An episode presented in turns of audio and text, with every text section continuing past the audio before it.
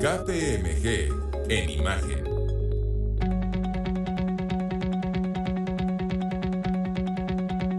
En un entorno cada vez más dinámico, las organizaciones en México y Centroamérica se enfrentan al desafío de mantener vigente su modelo de negocio, dado que los cambios en el mercado y en los hábitos del consumidor están siendo abruptos. Para conseguirlo, se están fomentando estrategias de innovación donde las herramientas tecnológicas están siendo clave para mantenerse relevantes y generar ventajas competitivas que promuevan el crecimiento y la, la adaptabilidad.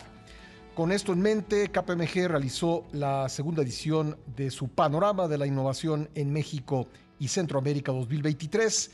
Vamos a platicar al respecto con Ricardo Delfín, socio de KPMG, líder de clientes y mercado del clúster de México y Centroamérica. ¿Cómo está Ricardo? Bienvenido al programa. Gracias, Pascal. Muy buenos días. Oye, yo no puedo dejar eh, más que mandar un saludo el día de hoy, toda la soledad a, las zonas de, Guerrero que fueron afectadas.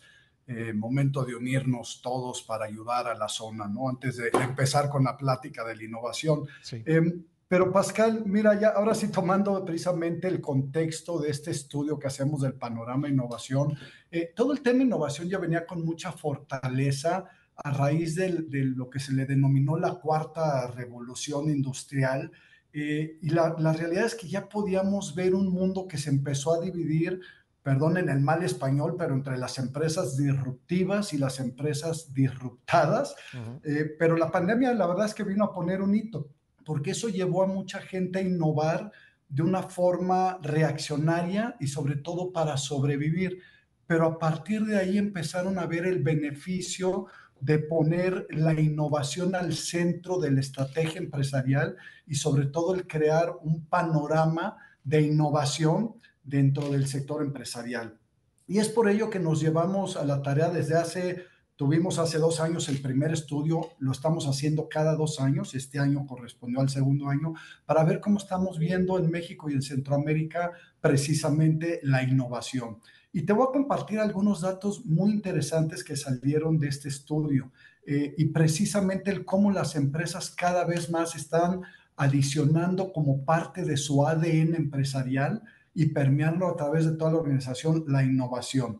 El 76% de las empresas que encuestamos indican claramente que van a cambiar significativamente los productos o servicios que ofrecen durante los próximos tres años y el 82% de las empresas consideran que la forma como van a ofrecer esos productos o servicios también van a cambiar significativamente en los siguientes tres años. Entonces, aquel hito que alguna vez se decía, hace, no hace mucho, seis, siete años, que decían, oye, en los siguientes diez años, los productos y servicios que vas a consumir no existen el día de hoy, nos estamos encontrando que ese, ese periodo se está cortando, cada vez es menor. Entonces, el escenario que nos vamos a encontrar en un ambiente competitivo en los siguientes tres años va a ser totalmente diferente. Ello no quiere decir que todos estos cambios van a ser exitosos, pero el que estén intentando más, casi el 80% de las empresas en modificar sus modelos, productos y servicios, representa que va a haber un ambiente totalmente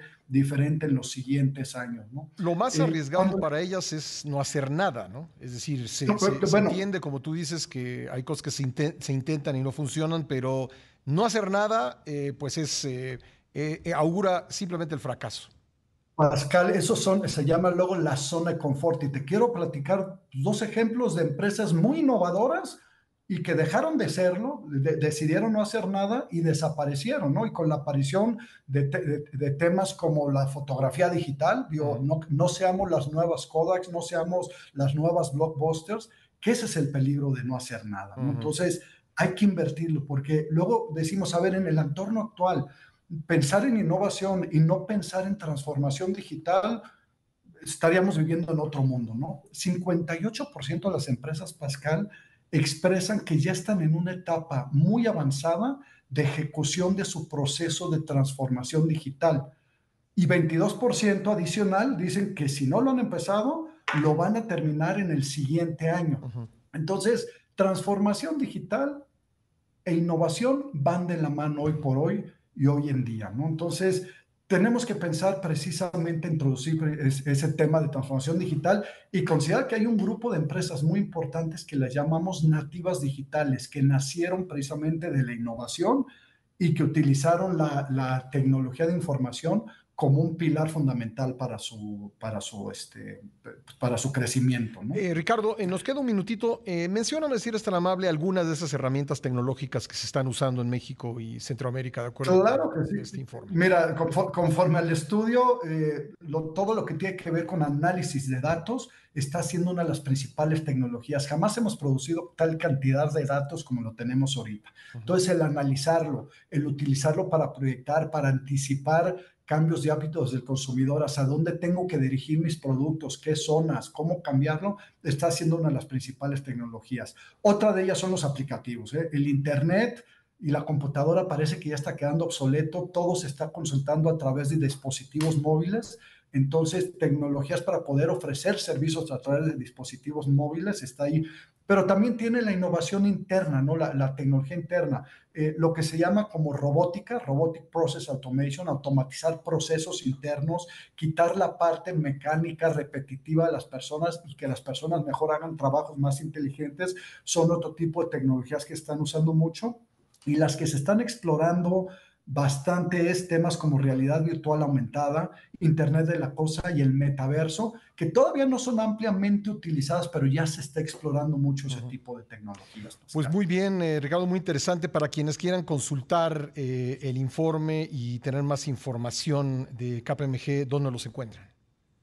Mira, pero los invitamos ahora sí que a kpmg.com.mx, nuestras redes sociales como KPMG México, los invitamos también a nuestra página de lineandoestrategias.com.mx, donde también van a encontrar muchos estudios relacionados. Pues eh, Ricardo, te agradezco mucho que nos hayas acompañado esta mañana. Al contrario, un saludo a todos. Gracias, Ricardo Delfín, socio de KPMG, líder de clientes y mercado del clúster de México y Centroamérica.